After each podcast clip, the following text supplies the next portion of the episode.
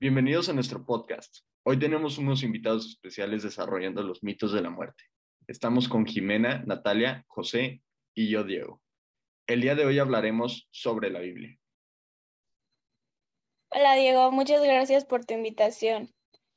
Este, pues sabemos que para la vida antes de la muerte, Dios le entregó una como guía de comportamiento para los creyentes a Moisés en el monte Sinaí.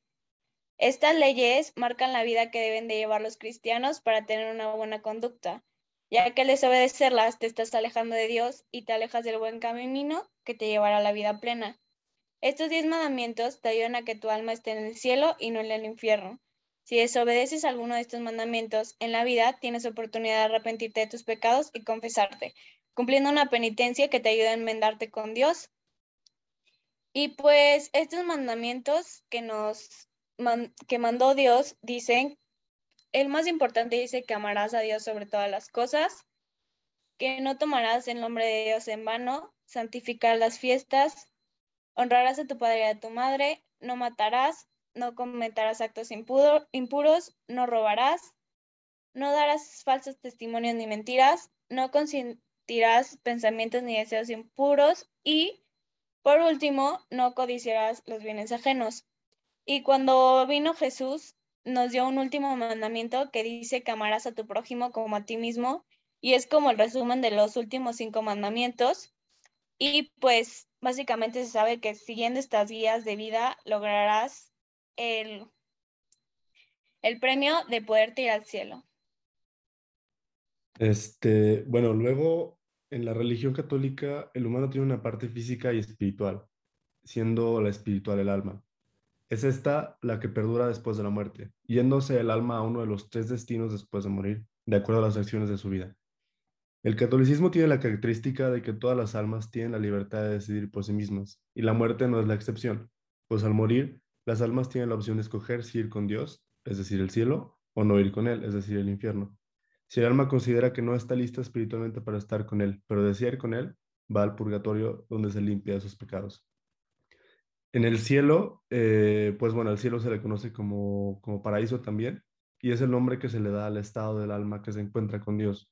se considera como el estado al que debe llegar el hombre después de la muerte, eh, después de haber vivido una vida pegada a Dios en la tierra. El purgatorio es el sitio donde residen las almas salvadas, pero su purificación no está completa. En este lugar, las almas reciben una segunda oportunidad para sanar las deudas pendientes de la vida que llevaron. Las impurezas que se limpian en el purgatorio llevan consigo el arrepentimiento de las personas en ciertos pecados antes de su muerte. La única condición en el purgatorio es no hablar en contra del Espíritu Santo, ya que es un pecado imperdonable. Finalmente tenemos el infierno, que es el estado de sufrimiento del alma, por lo tanto es el lugar más apartado de la grandeza de Dios.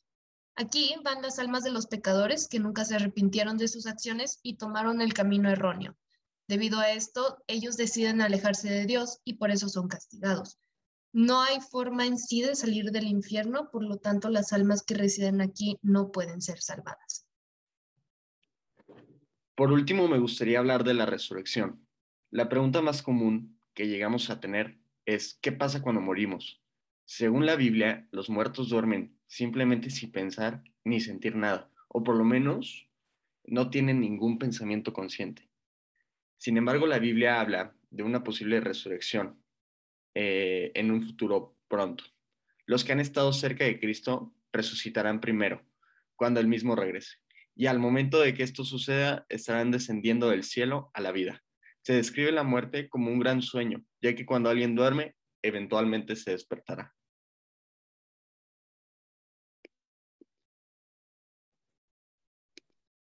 Que venga después de la muerte. Entonces yo por eso sí intento vivir el camino que Dios me mandó y apegarme más a la guía que nos mandó. No sé ustedes qué opinen.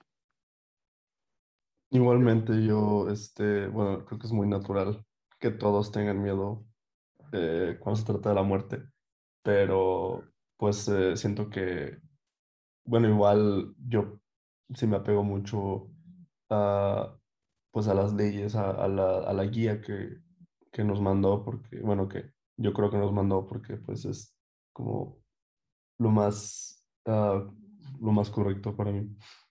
Diego, ¿tú qué opinas?